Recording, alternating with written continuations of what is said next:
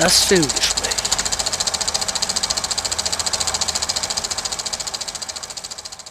Hallo und herzlich willkommen zum 61. Filmgespräch hier auf Radio Lora. Mein Name ist Sebastian Menzel, mit mir im Gespräch wieder Ingrid Schilderle. Hallo miteinander. Und wir unterhalten uns jetzt wieder fast eine Stunde lang über aktuelle Kinofilme. Wir beginnen mit den Starts von letzter Woche, dem 28. September. Und da haben wir erstmal den Film The Creator. Das ist ein Science-Fiction-Film. In der Hauptrolle sehen wir John David Washington. Das ist der Sohn von Denzel Washington. Den kennen wir bereits aus Black Clansman und Tenet. Der war übrigens, bevor er sich dann doch für die Schauspielerei entschieden hat, Profi-Football-Spieler. Er spielt hier den Joshua. Wir sind in einer Welt, in der die Menschen im Krieg sind mit der künstlichen Intelligenz, mit den Robotern. Wobei nicht die ganze Menschheit, sondern eigentlich in erster Linie die USA. Es gab in den USA einen Atomschlag. Hinterher wurde gesagt, das waren die Roboter. Deswegen rotten wir jetzt alle Roboter aus. Erstmal natürlich alle in Amerika, aber auch alle anderen Roboter in anderen Ländern. Die Hochburg der Roboterindustrie ist in Asien und die amerikanische Armee marschiert einfach ein, wo immer sie möchte und macht dort vor Ort eben die künstliche Intelligenz kaputt. Joshua lebt mit seiner Ehefrau Maya, gespielt von Gemma Chan, undercover irgendwo in Asien und eines Tages kommt eben die Army, marschiert da ein, macht alles platt und dabei kommt auch die schwangere Maya ums Leben. Es stellt sich dann raus, dass Joshua ein Undercover-Agent der Amerikaner war. Er kehrt zurück nach Amerika. Es vergehen einige Jahre. Jetzt kommt man wieder auf ihn zu. Er soll helfen, den Creator zu finden, der eine Waffe erschaffen haben soll, die das Potenzial hat, diesen Krieg zu beenden und die ganze Menschheit dabei auszulöschen. Joshua begibt sich wieder hinter die feindlichen Linien und entdeckt dann, dass diese mysteriöse Waffe ein Roboter ist, der aussieht wie ein Kind, Alfie genannt, gespielt von Madeline Yuna Voiles er tut sich natürlich schwer damit, ein Kind in Anführungszeichen umzubringen, auch wenn es ein Roboter ist, und nimmt dieses Kind dann in seine Obhut und begibt sich auf die Flucht. Der Regisseur Gareth Edwards hat schon einiges im Sci-Fi-Genre gemacht, unter anderem die Neuauflage von Godzilla und Star Wars Rogue One.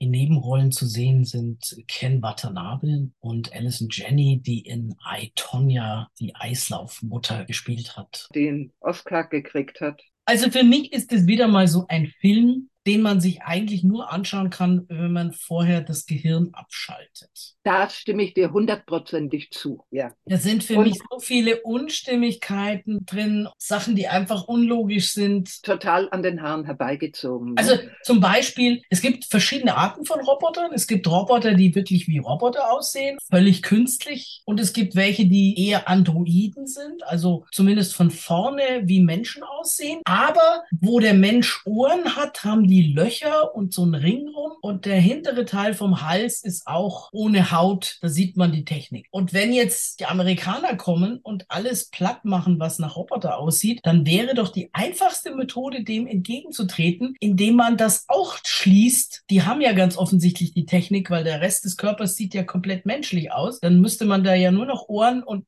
einen, einen Nacken hinbauen, der aussieht wie beim Menschen und dann wären die gar nicht mehr erkennbar. Du denkst viel zu logisch. Problem gelöst eine große Tüte Popcorn und sich berieseln lassen. Ja, Auch oder irgendein bevorzugt alkoholisches Getränk, würde ich sagen. Popcorn alleine bringt da nichts. Darf man das überhaupt mit reinnehmen ins Kino? Ich glaube, in manchen Kinos kann man zumindest Bier kaufen. Ja. In Gabriel gab es früher auch Schnaps in so kleinen Flaschen, weil ich kann mich noch erinnern, dass mir in Cloverfield, diesen Wackelfilm, fürchterlich schlecht geworden ist. Und dann bin ich rausgegangen an die Theke und habe gefragt, ob die Schnaps haben Und hat sie gesagt, das Einzige, was sie da hätte, wäre ein Unterberg. Und dann habe ich gesagt, okay, den tippe ich jetzt runter, egal wie das Zeug schmeckt, aber mir ist so schlecht, brauche jetzt was für Morgen. Wir brauchen uns über dieses Wunderwerk der Amerikaner besetzt, teilweise mit recht guten Schauspielern. Das Einzige, was vielleicht erwähnenswert ist, dass hier in einem amerikanischen Film die Amerikaner die Bösen sind. In Deutschland ist das nichts Besonderes, aber die Amerikaner stellen sich schon immer gern als die großen Helden und die Guten dar. Das ist mal was anderes gewesen. Äh, Das ist richtig. Das ist ja, ja bei Hollywood-Produktionen normalerweise nicht der Fall. Die Technik war natürlich gut. Optisch ist es ansprechend, technisch ist es perfekt gemacht. Es ist mit zwei Stunden 13 natürlich auch ein bisschen arg lang. Ja, Kann man sich sparen. ein Lora maximal für die Technik. Ein bis zwei Loras mehr gebe ich da auch nicht. Gut. Wir kommen zum zweiten Film, der bereits letzten Donnerstag ins Kino gekommen ist, Die Mittagsfrau. Das ist eine Romanverfilmung. Zugrunde liegt Die Mittagsfrau von Julia Franks, der den Deutschen Buchpreis gewonnen hat. Im Mittelpunkt steht hier Helene, gespielt von Marla Emde. Helene und ihre Schwester sind Töchter einer jüdischen Mutter, die in der Psychiatrie gelandet ist. Daraufhin ziehen dann Helene und ihre Schwester Martha, gespielt von Liliane Amuat, nach Berlin zu ihrer Tante Fanny. Das ist die Fabienne Elaine Hollwege. Und die Schwestern leben sich recht schnell ein dort. Die Tante führt ein Haus, in dem viele Leute aus- und eingehen und feiern. Sie genießen das ausschweifende Nachtleben der 20er Jahre. Besonders die Martha fühlt sich dort sehr wohl und tobt sich aus mit Jazz und Drogen. Helene möchte Medizin studieren und Ärztin werden. Sie hat dann einen ersten Aushilfsjob in einer Apotheke, um sich nebenbei was dazu zu verdienen. Dort trifft sie Karl, gespielt von Thomas Brenn, auch ein Sohn jüdischer Eltern, und verliebt sich unsterblich in ihn. Die zwei werden schnell ein Paar, aber das Glück währt leider nicht lange. Karl stirbt. Ungefähr um diese Zeit kommen auch die Nazis an die Macht. Und Helene, die inzwischen als Krankenschwester arbeitet, lernt im Krankenhaus einen Patienten kennen. Das ist Wilhelm, gespielt von Max von der Gröben. Das ist ein junger Nazi. Und der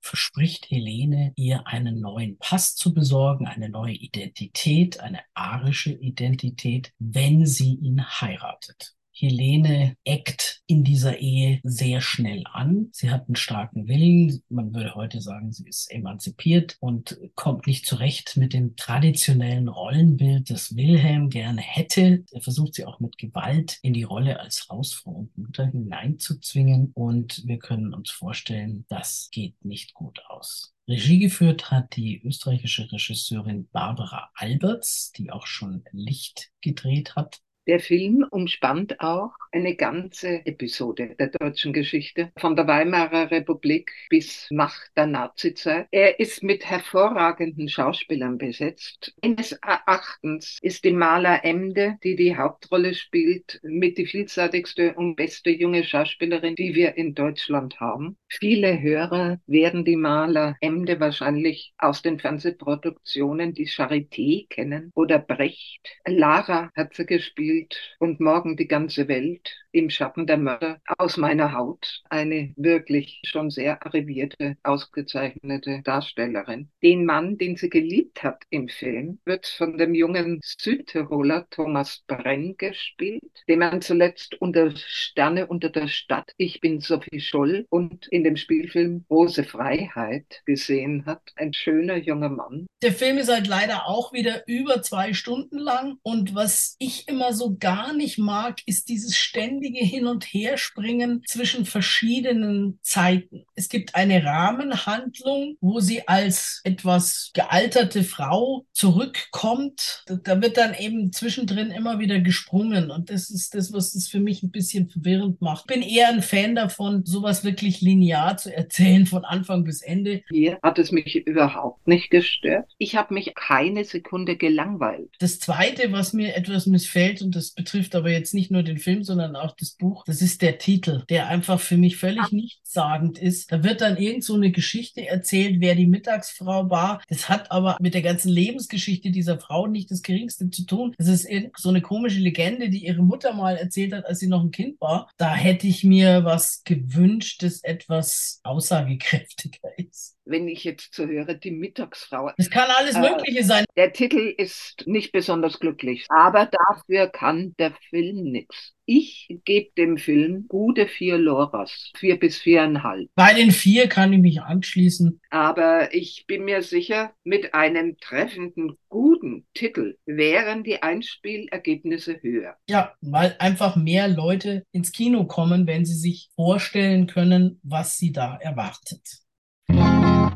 Wir kommen zum nächsten Film, der bereits vor einer Woche ins Kino gekommen ist die französische Komödie Das Nonnenrennen. Hier geht's um fünf Nonnen in einem kleinen Benediktinerkloster irgendwo in der französischen Provinz. Die würden ganz gern ein abgewirtschaftetes Altersheim sanieren, aber aus dem Rathaus gibt's kein Geld. Die einzige Möglichkeit, irgendwie an etwas Geld zu kommen, scheint zu sein, im örtlichen Radrennen zu gewinnen, weil dafür gibt's ein Preisgeld. Jetzt ist aber das Problem, dass von den fünf Nonnen eine wirklich wirklich gut Fahrrad fahren kann. Und selbst als sie dann anfangen zu trainieren, sind sie immer noch nicht gut genug, um damit zu machen, geschweige denn zu gewinnen. Es taucht dann ein zweites Nonnenteam auf, angeführt von einer mit ihrer oberen verfeindeten Schwester. Und dann wird der Konkurrenzdruck immer höher. Die Damen engagieren sich dann sogar noch einen Trainer. Regie geführt hat Laurent Tirard. Der hat schon der kleine Nick, der kleine Nick macht Ferien und Asterix und Obelix im Auftrag ihrer Majestät gedreht. Er hat Erfahrung mit Komödien und jetzt setzt er uns also diese Geschichte über radfahrende Nonnen vor. Aber der kleine Nick war besser, wobei man das nicht Laurent Terrat ankreiden kann, sondern mein alter Spruch, es fängt beim Buch an. Eine ganz nette Komödie. Es ist meines Erachtens Komödien Durchschnittsware. Das, das ist nichts, das herausragt. Das sind keine Sties und kein kleiner nein, Nick. Es nein, ist jetzt auch nicht wirklich elendig schlecht dass man sagt, das kann man überhaupt nicht aushalten. Leute, die sich bei uns im Fernsehen um Himmels Willen anschauen, da würde ich sagen, da ist das besser. Das ist richtig. Für die Äbtissin ist natürlich nicht nur das Geld der große Anreiz, sondern die Aussicht dann, eine Reise nach Rom mit einer Papstaudienz zu bekommen. Es ist kein langweiliger Film, es tut sich einiges. Es gibt schlechtere französische Komödien, aber es gibt auch bessere. Also würde ich jetzt mal sagen, zweieinhalb Loras. Zweieinhalb? Okay. Aus dem Nonnenrennen haben wir auch noch einen Ausschnitt für Sie. Vorwärts, Mitschwestern! David hat am Ende doch auch Goliath geschlagen. Richtig. Wir haben vielleicht weniger Muskeln, aber dafür mehr Gehirnzellen. Ich weiß, dass ihr eine Menge Fantasie habt, also nutzt sie auch. So, wie können wir unsere Chancen auf den Sieg erhöhen? Her damit, ich schreibe alles auf. Jede Idee ist willkommen. Wir müssen es nur machen wie die Profis. Heißt was? Na, Doping. Ah. Historisch gesehen gab es Anabolika damals noch nicht. Also wird es von der Bibel auch nicht verboten. Im Netz verticken die das Zeug tonnenweise. Kostet weniger, als man glaubt. Nicht mal. Wow. Okay, nein, pardon, vergesst es. Oh. Noch eine Idee? Wir beten. Oh. Beten. So läuft das nicht. Ja, richtig. Wir bitten Monsieur Pierre, uns zu trainieren. Das hätte mir auch schon früher einfallen können. Oh nein. Gut, wir müssen seine Anwesenheit ertragen. Aber das ist ein geringer Preis, wenn er uns zum Sieg führen würde. Ja, apropos Preis. Irgendwie müssen wir ja dieses Training finanzieren. Und wir schwimmen nicht gerade im Geld. Ich weiß. Gut, wenn ihr das Gummi mal so richtig zum Qualm bringen wollt, braucht ihr guten Treibstoff, meine kleinen Dynamos. Gut, dann zeigt mir mal eure Waden. Was? Nein. Das Geheimnis des Sieges beim Radsport ist? Ja, ja, das wissen wir, aber dafür haben wir nicht die Mittel. Wofür denn? Na, für Doping und das alles. Das Geheimnis des Sieges ist der Teamgeist. Hm. Ja. Radfahren ist ein Teamsport. Man strebt gemeinsam zur Ziellinie, aber man schont seine Kräfte. Und wie werden Kräfte geschont? Man macht ein Nickerchen. Man reduziert den Luftwiderstand auf den Körper durch das Windschattenfahren. Ebenfalls am 28.09. gestartet ist Rose, eine unvergessliche Reise nach Paris. Das ist ein dänischer Film der Film spielt im Herbst 1997. Inga, die an Schizophrenie erkrankt ist, gespielt von Sophie Graböll, reist mit dem Bus nach Paris in Begleitung ihrer Schwester. Sie hat eine sehr direkte Art und damit kommen nicht alle Mitreisenden im Bus wirklich gut zurecht. Sie hat mit Vorurteilen zu kämpfen. Niemand hat Verständnis für sie und ihr Verhalten. Ingers Schwester Ellen, gespielt von Lene Maria Christensen und deren Ehemann Wagen, Anders W. Bertelsen spielt den, geraten zwischen die Fronten. Andererseits ist nicht wirklich irgendjemand an Bord, in Anführungszeichen, so ganz normal. Der Einzige, der sich mit Inger so ein bisschen anfreundet, ist der junge Christian, seine Eltern, insbesondere sein Vater, ist davon überhaupt nicht begeistert. Christian fragt Inga, wieso sie denn verrückt geworden ist. Und sie sagt, das liegt daran, dass sie sich einst verliebt hat, und zwar in einen Franzosen, der in Paris lebt, Jacques Dubois. Und Christian beschließt dann, ihr zu helfen, den zu finden. Es sind Situationen drinnen, wo ich sagen muss, ich hätte nicht unbedingt in dem Bus mitfahren mögen. Selbstverständlich wird der Film dann so gedreht, dass das Ganze natürlich eine ganz tolle Idee war, dass sämtliche Mitreisenden diesen Kurztrip bestimmt nicht vergessen werden. Daher auch der Titel Eine unvergessliche Reise nach Paris. Es sind sehr berührende Szenen drin, aber auch welche, wo ich sage, wenn die beiden, die Schwester und der Schwager, das alleine gemacht hätten mit Inge, dann hätte ich das besser gefunden als mit einer großen Reisegesellschaft, weil es ist schon etwas Zumutung. Ich bin nicht sonderlich begeistert, wie Sie vielleicht an meinen Reaktionen merken. Und ich gebe dem Film genauso wie dem Nonnenrennen auch nur zweieinhalb Loras. Okay. Damit kommen wir zu den Starts von heute, 5. Oktober, und wir beginnen mit Der Exorzist, das Bekenntnis. Das ist nicht etwa ein Remake des berühmten Films von William Friedkin aus den 70er Jahren, in dem ein Dämon von Körper eines kleinen Mädchens Besitz ergriffen hat und die Mutter der Zwölfjährigen, nachdem die Medizin keine Lösung für die Wutausbrüche, Krämpfe und Anfälle ihrer Tochter gefunden hat, zwei katholische Geistliche holt, zwei Jesuitenpater, die dann teuflische Besessenheit diagnostizieren und einen Exorzismus durchführen. Nein, hier handelt es sich um eine Art Fortsetzung, eine neue Geschichte, in die die alte aber dann auch so ein bisschen hineinspielt. Los geht's damit, dass ein Ehepaar in Port-au-Prince auf Haiti Urlaub macht. Das ist einmal Victor Fielding, gespielt von Leslie Odom Jr. und seine Frau, die hochschwanger ist. Er ist Fotograf und während er noch einen Kirchturm besteigt, um ein schönes Bild der Stadt zu machen, geht sie zurück ins Hotel, legt sich ins Bett und kaum liegt sie, kommt ein Erdbeben. Während der Mann recht gut runterkommt vom Kirchturm, stürzt die Treppe im Hotel ein und die Frau fällt runter, wird schwer verletzt. Der Ehemann findet sie, bringt sie ins Krankenhaus, wo man ihm sagt, man könne nur entweder die Mutter oder das Kind retten. 13 Jahre später lebt Victor mit seiner Tochter Angela als alleinerziehender Vater in den USA. Die Mutter ist also tot. Angela hat natürlich Probleme damit, dass ihre Mutter nie gekannt hat. Ihre Mitschülerin Catherine überredet sie dann, mit ihr in den Wald zu gehen und da so eine Art Totenbeschwörung zu machen. Also mit Pendeln und Kerzen wollen sie da irgendwie Kontakt mit der Mutter aufnehmen. Die Mädchen kommen nicht nach Hause, werden gesucht, alle sind schon ganz verzweifelt und nach drei Tagen Tagen werden sie dann plötzlich im Stall eines Bauernhofs gefunden. Auf die Frage, wie lange sie denken, dass sie weg waren, sagen sie ein paar Stunden. Was in den drei Tagen passiert ist, wissen sie nicht. Die Kinder werden natürlich untersucht. Es gibt keine Spuren von Alkohol oder Drogen im Blut. Es gibt keine Spuren irgendeines Missbrauchs. Es ist einfach nicht erklärbar, wieso die nicht wissen, was passiert ist. Kurz darauf geht es dann los, dass die Kinder Verhaltensstörungen zeigen und eine Nachbarin kommt dann auf Viktor zu und sagt, lies mal dieses Buch, das hat eine Frau geschrieben, nämlich Chris McNeil aus dem ersten Film, gespielt von Ellen Burstyn, deren Tochter von einem Dämon besessen war. Victor kann das erstmal nicht so ganz ernst nehmen. Er sagt, das ist wohl eher eine psychische Erkrankung und Religion ist nicht sein Ding. Aber er fährt dann doch zu Chris McNeil und unterhält sich mit der. Sie kommt auch mit zurück. Über den Rest möchte ich jetzt nicht allzu viel erzählen. Man kann sich denken, worauf das rausläuft. Ellen Burstyn darf hier ihre Rolle nochmal aufleben lassen. Im Original heißt der Film übrigens The Exorcist Believer, also Gläubiger.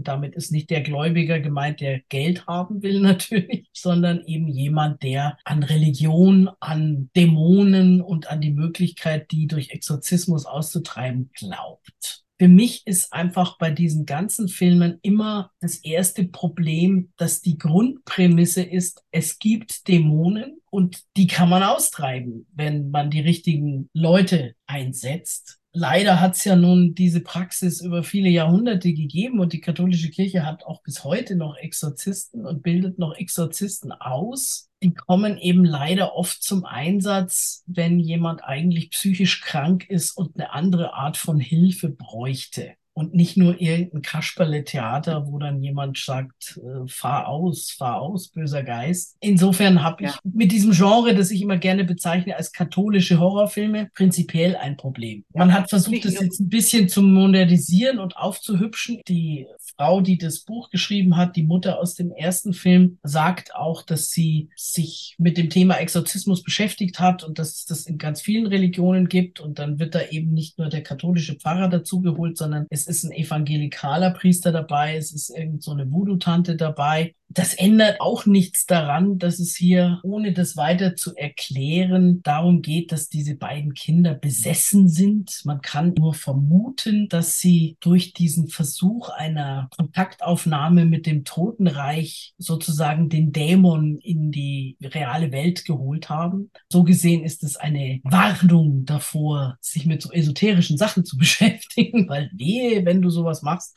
da könnte der Dämon kommen und dich packen. Das ist dann ganz im Sinne der Bible Belt Bewohner. Sicher, wie hält man seine Schäfchen in dauernder Angst? Ich muss sagen, ich bin in den Film nicht rein. Ich habe mich verweigert, weil ich vom Originalfilm von William Friedkin 1973 monatelang Albträume hatte. Man muss sich auf das Urteil hier von Sebastian verlassen. Aber was er sagt zu dieser ganzen Art von Filmen und Exorzismus, und stehe ich hundertprozentig hinter ihm. Albträume hatte ich keine, weil ich es einfach nicht ernst nehme. Es sind ein paar Sachen drin, die eklig sind, einen vielleicht auch schocken. Wie viele Loras gibst du denn diesem Werk?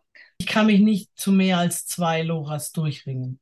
Wir haben aus dem neuen Exorzisten auch noch einen Ausschnitt für Sie. Irgendetwas passiert mit meiner Tochter. Es passiert auch mit meiner Tochter. Der Teufel hat nur einen Wunsch. Wohin die Mädchen auch gegangen sind, sie haben etwas mit zurückgebracht. Wir sollen den Glauben verlieren. Ihn in uns auslöschen. Und der Teufel gibt nie auf. Catherines Herzschlag? Die beiden schlagen synchron. Dein Gott hat dich betrogen.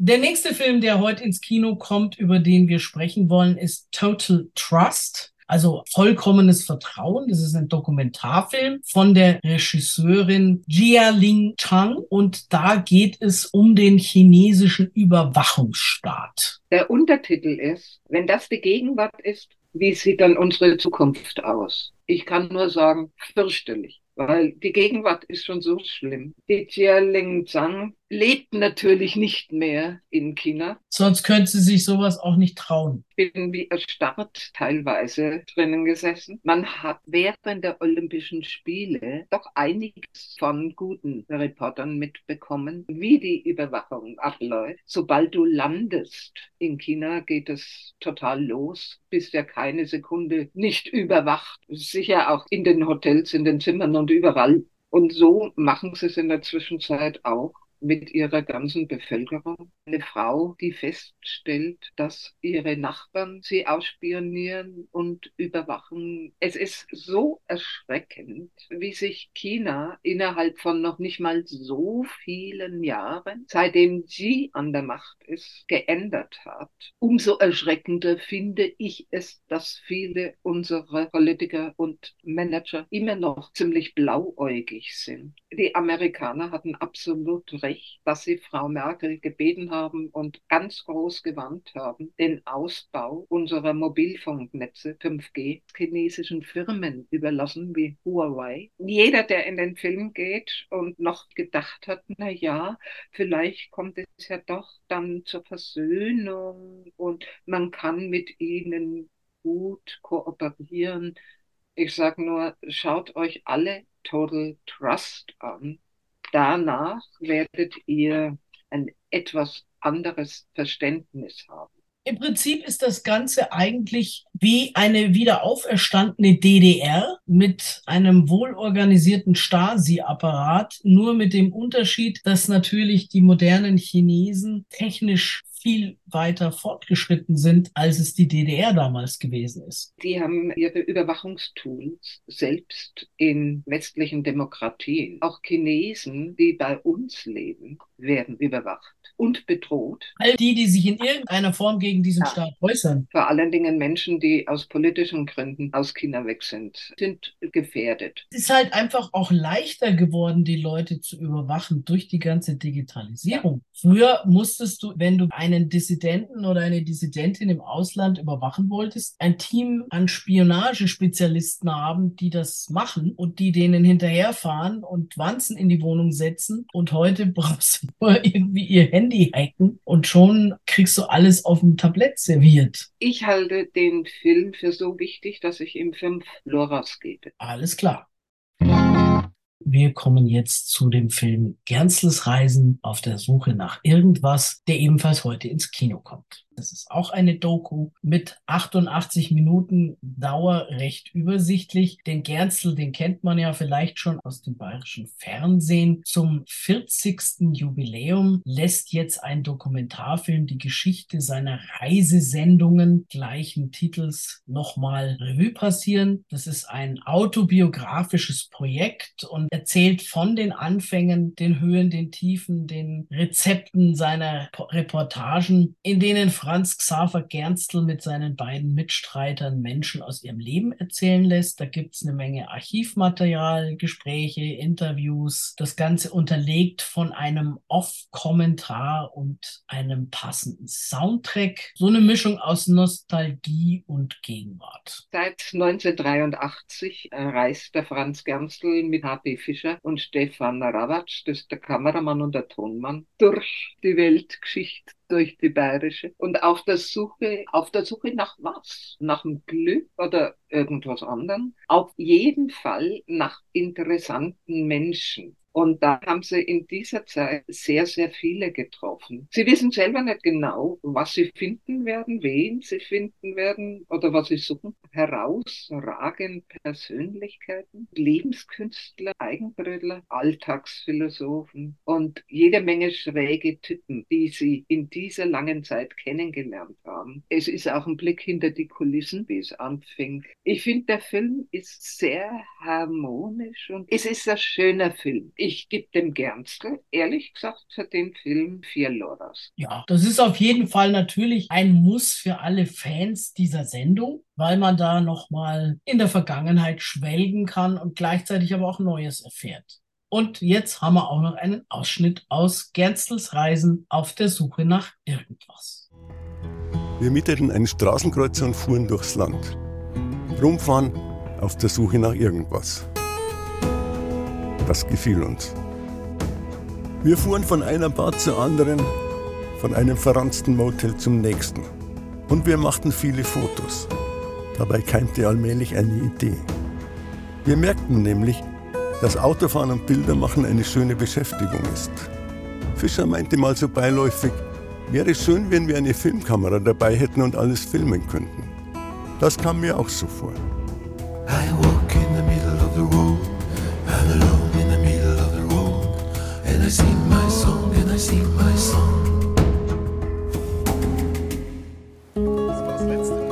Zurück in Deutschland sorgten wir erstmal für unsere Ausbildung. Fischer verdingte sich als Kameraassistent. Und ich wurde Reporter beim Kinderprogramm.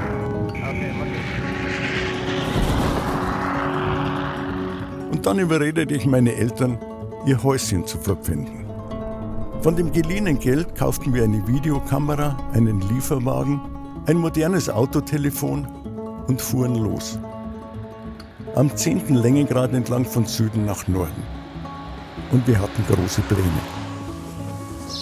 Wir hatten einem Fernsehredakteur versprochen, dass wir ihm eine interessante Reisereportage drehen. Was ganz Neues. Keine Vorbereitung, keine Recherche, keine Absprachen. Ah, eine junge Dame auch noch. Einfach drehen, was uns unterkommt. Wir wollten das Fernsehen neu erfinden.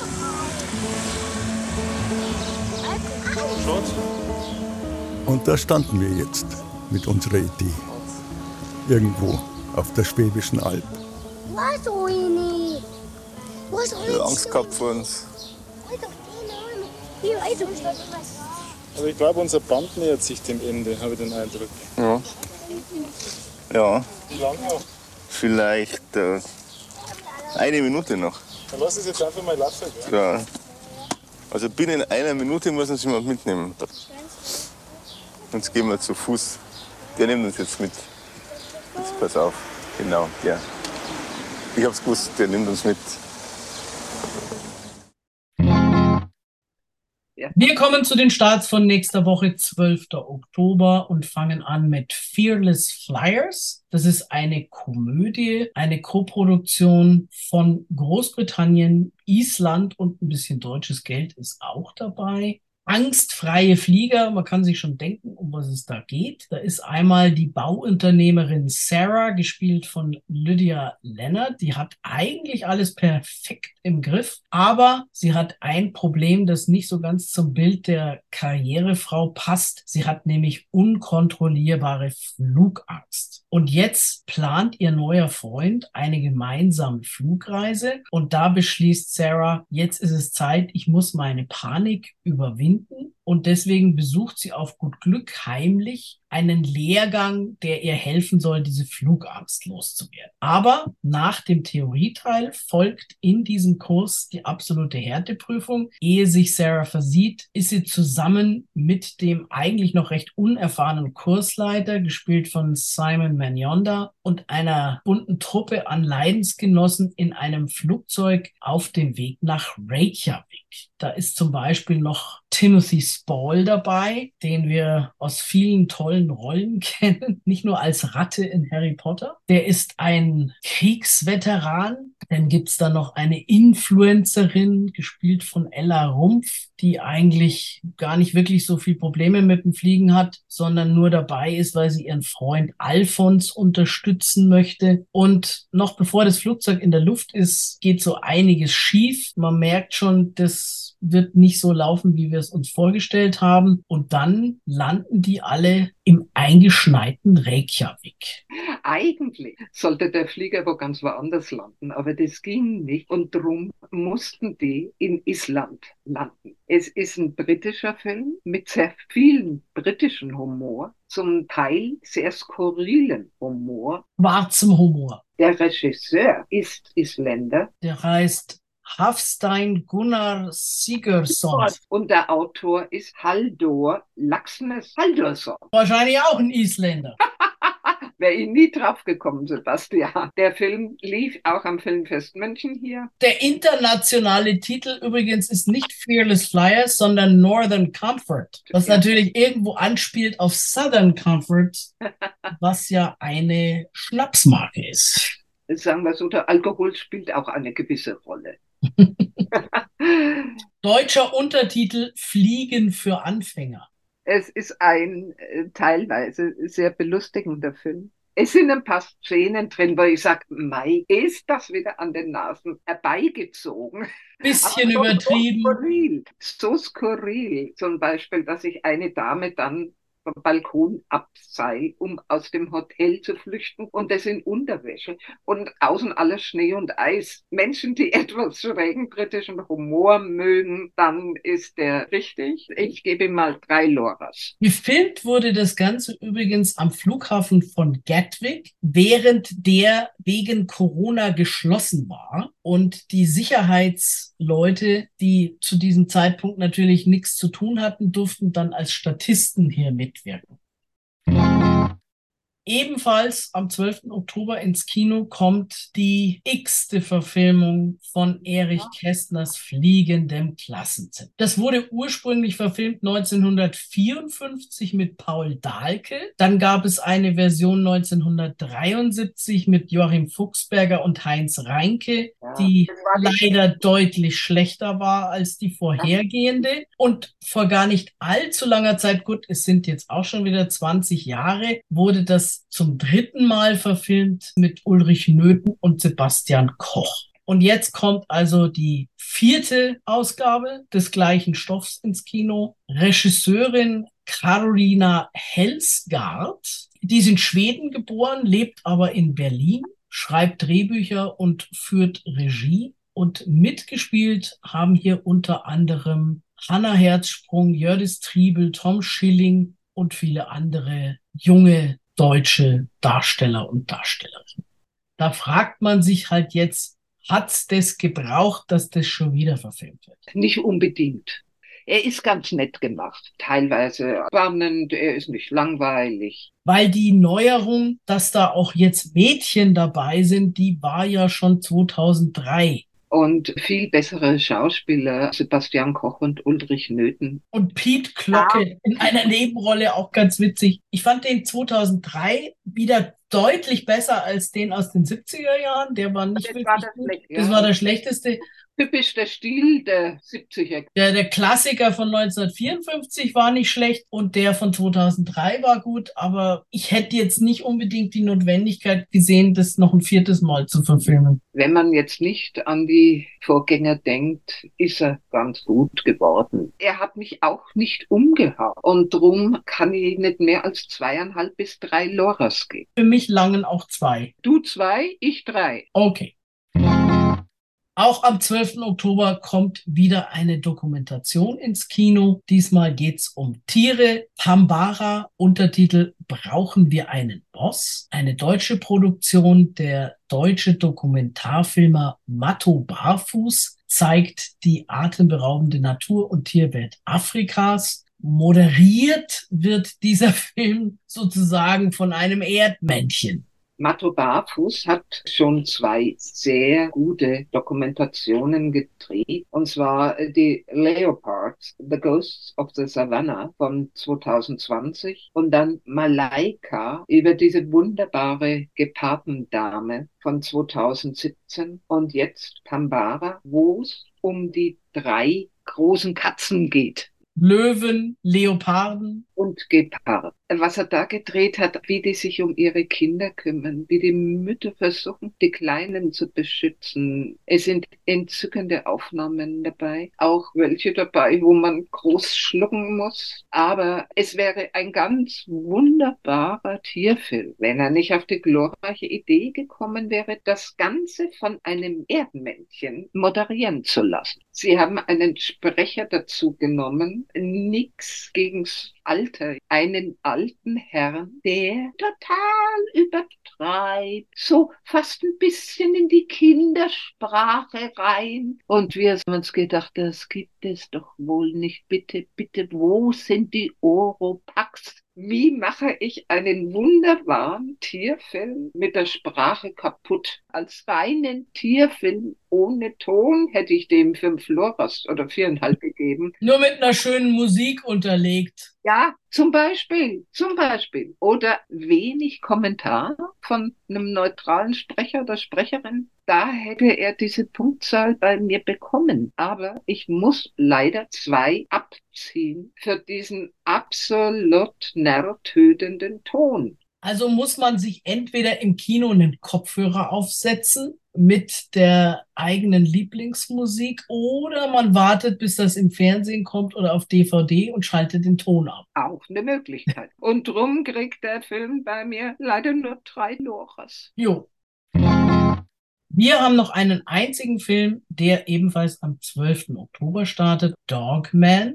Hundemann. Buch und Regie Luc Besson. Den kennen wir zum Beispiel von Das fünfte Element. Man muss sagen, er kann es eben. Hier steht im Mittelpunkt Douglas, genannt Doug. Der wird gespielt von Caleb Landry Jones. Der hatte eine fürchterliche Kindheit mit einem sehr gewalttätigen Vater. Und schon relativ früh hat der Junge seine Liebe zu Hunden entdeckt, die ihm verständlicherweise lieber waren als die Menschen in seiner Umgebung weil die Hunde haben ihn bedingungslos geliebt und haben ihm immer das Gefühl gegeben, verstanden zu werden. Bei den Menschen dachte er eher, gehört er nicht wirklich dazu. Als Erwachsener, er ist vom Leben gezeichnet, wird er bei einer Verkehrskontrolle angehalten. Man sieht ihn im Auto sitzen, extravagant geschminkt. Er trägt ein Abendkleid, das auch noch blutverschmiert ist. Und der Lastwagen, den er steuert, ist voll mit Hunden. Er wird festgenommen und beim Verhör auf der Polizeiwache erzählt er dann seine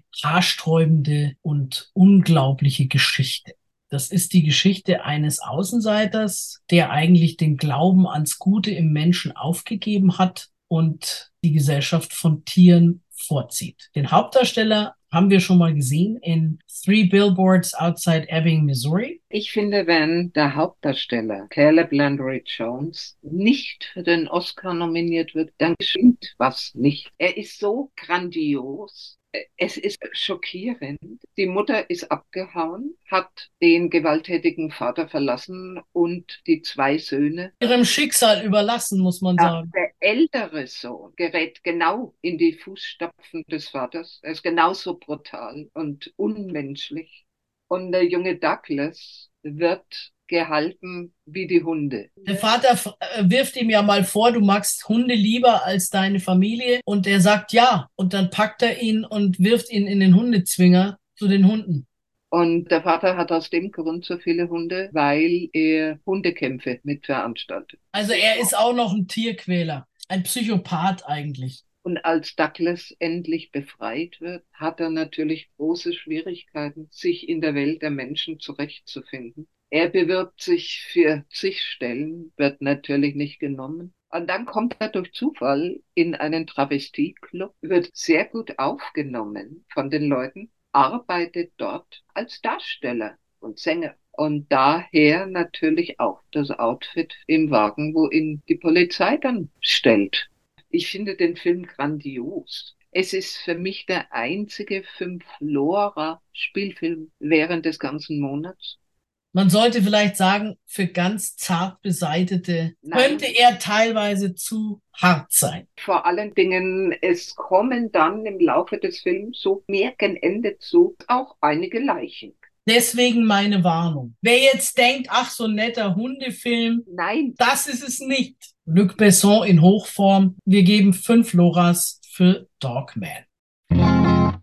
Wir haben noch einen Film, der kommt am 19. Oktober ins Kino. Ingeborg Bachmann, Reise in die Wüste. Ingeborg Bachmann, die österreichische Schriftstellerin, ist ja 1973 unter tragischen Umständen ums Leben gekommen. Dieses Jahr ist ihr 50. Todestag und deswegen widmet sich jetzt hier Regisseurin Margarete von Trotta ihrem Leben und ihrer Beziehung zu Max Frisch. Es geht los 1958 in Paris trifft sich die Lyrikerin Bachmann, gespielt von Vicky Kriebs, und der Schriftsteller Max Frisch, gespielt von Ronald Zerfeld, zum ersten Mal. Die bewundern sich gegenseitig und es ist fast unausweichlich, dass sich eine Beziehung entwickelt. Aber Frau Bachmann will sich nicht an nur einen Mann binden. Sie hatte immer ihre Affären. Das Anfang der 60er veröffentlichte Buch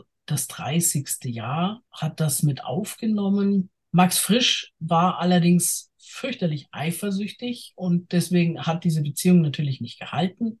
Fünf Jahre später war alles vorbei. Bachmann sucht Hilfe bei einem Psychoanalytiker und folgt dann der Einladung eines Mannes namens Adolf Opel, gespielt von Tobias Resch, zu einer Reise durch die Wüste nach Ägypten. Da schöpft sie dann neuen Lebensmut und fängt an, mit dem Kapitel Max Frisch abzuschließen. Aber nicht allzu viel später war auch ihr Leben zu Ende. Ingeborg Bachmann wird gespielt von der Luxemburger Schauspielerin Vicky Kriebs, die schon die Sissi in Corsage gespielt hat wo sie mir schon nicht gefallen hat. War der ganze Film nicht wirklich gut? Ja, sie hat zwei Gesichter aufgehabt. Ich bin vielleicht nicht ganz objektiv, weil ich Frau Kriebs nicht mag. Ich halte sie für stinklangweilig, für eine nur mittelmäßig begabte Schauspielerin, die natürlich Karriere gemacht, weil ihr Vater ist in Luxemburg der Kultusminister und auch zuständig für Kino und die ganze Kinoförderung und gleichzeitig privat der größte Filmproduzent. Wenn du es da nicht schaffst, dann musst du dich schon wirklich dämlich anstellen. Der Film ist langweilig. Ich mag Filme von Frau Trotter sehr gerne, aber der gehört nicht dazu. Zumindest hat sie wenigstens in Ronald Zerfeld als Max Frisch besetzt. Und das ist ein echt guter Schauspieler. Er ist 110 Minuten, 85 hätten ihm besser getan. Im Grunde genommen geht es um ihre Selbstverwirklichung. Kurzum, ich finde, der Film muss nicht sein. Ich glaube, ich habe noch nie einen Trotterfilm nur zwei Loras gegeben. Und es tut mir auch um Herrn Zerfeld leid, aber ich kann mich nicht zu mehr durchringen. Gut, dann geben wir zwei Loras für Ingeborg Bachmann Reise in die Wüste und damit Sie sich noch einen eigenen Eindruck verschaffen können, haben wir jetzt noch einen Ausschnitt aus dem Film. Ingeborg, ich kann mein Tagebuch nicht mehr finden. Ich habe es verbrannt. Du hast was? Ich habe dein Tagebuch verbrannt. Du hast kein Recht, über mich zu schreiben. Aber du bist Teil meines Lebens. Ein Schriftsteller lebt von der Sprache und nicht von dem Leben anderer Leute. Und gar nicht von dem seiner eigenen Frau. Ach, und in all deinen Erzählungen Komme ich deiner Meinung nach nicht vor? Ich schreibe über Männer, das sind Metaphern, das sind Spiegelbilder meiner selbst. Weil du mit der Lüge lebst. Ich bin aber auf die Wahrheit angewiesen. Wir hatten einen Pakt. Und der wäre? Ein Pakt, der nichts mit der Treue im üblichen Sinn zu tun hat. Ein Pakt, der mit Vertrauen zu tun hat. Und was du machst, ist Verrat. Verrat an diesem Vertrauen, am Anvertrauen, Verrat am Geheimnis. Verrat. Oh, gerade von dir, so ein großes Wort. Bei all deinen Geheimnissen. Es gibt nur das Geheimnis zwischen zwei Menschen, die sich zusammentun. Das ist der Pakt. Ich würde dich nie benutzen für meine Arbeit.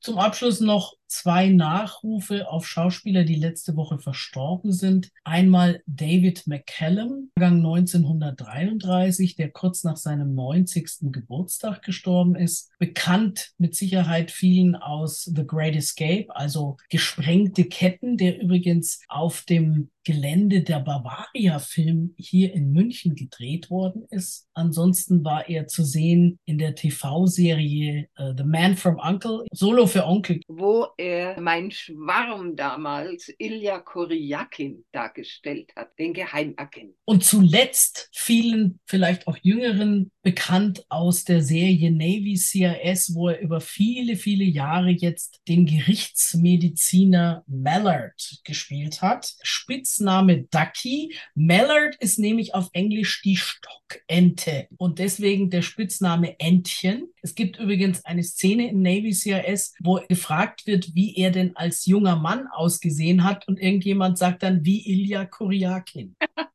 Er war in erster Ehe verheiratet mit Jill Ireland. Dummerweise hat ihn die wahrscheinlich begleitet, als er hier in München die gesprengten Ketten gedreht hat. Da hat sie nämlich dann Charles Bronson kennengelernt, hat ihn verlassen und wurde die Frau von Charles Bronson. Seine zweite Ehefrau, mit der war er dann bis zu seinem Tod verheiratet von 1967 bis jetzt, also über 56 Jahre. Ebenfalls letzte Woche verstorben ist Michael Gambon. Den kennen wahrscheinlich die Jüngeren vor allem aus den späteren Harry Potter Filmen. Er hat die Rolle des Dumbledore übernommen, nachdem der ursprüngliche Dumbledore verstorben ist. Ansonsten kennen wir ihn vielleicht aus Gosford Park, aus The King's Speech oder auch äh, der Koch der Dieb, seine Frau und ihr Liebhaber. Und er ist geadelt worden von der Queen. Er wäre im Oktober 83 geworden. Damit sind wir am Ende der Sendung angelangt. Die wird wie immer wiederholt und zwar heute Nacht um zwei auf DAB Plus und im LoRa Livestream sowie morgen um 9 Uhr früh ebenfalls im LoRa Livestream und auf DAB Plus. Nur im LoRa Livestream wird sie dann noch wiederholt Samstag früh um 6 und Sonntag um 21 Uhr. Es gibt uns aber auch als Podcast immer eine Woche nach der Erstausstrahlung in der Originalfassung mit der Musik dabei sowie auf freieradios.net dauerhaft allerdings in der GEMA-freien Variante ohne Musik. Wir wünschen Ihnen wie immer viel Spaß im Kino und wir hören uns wieder am 2. November. Bis dahin, tschüss. Tschüss.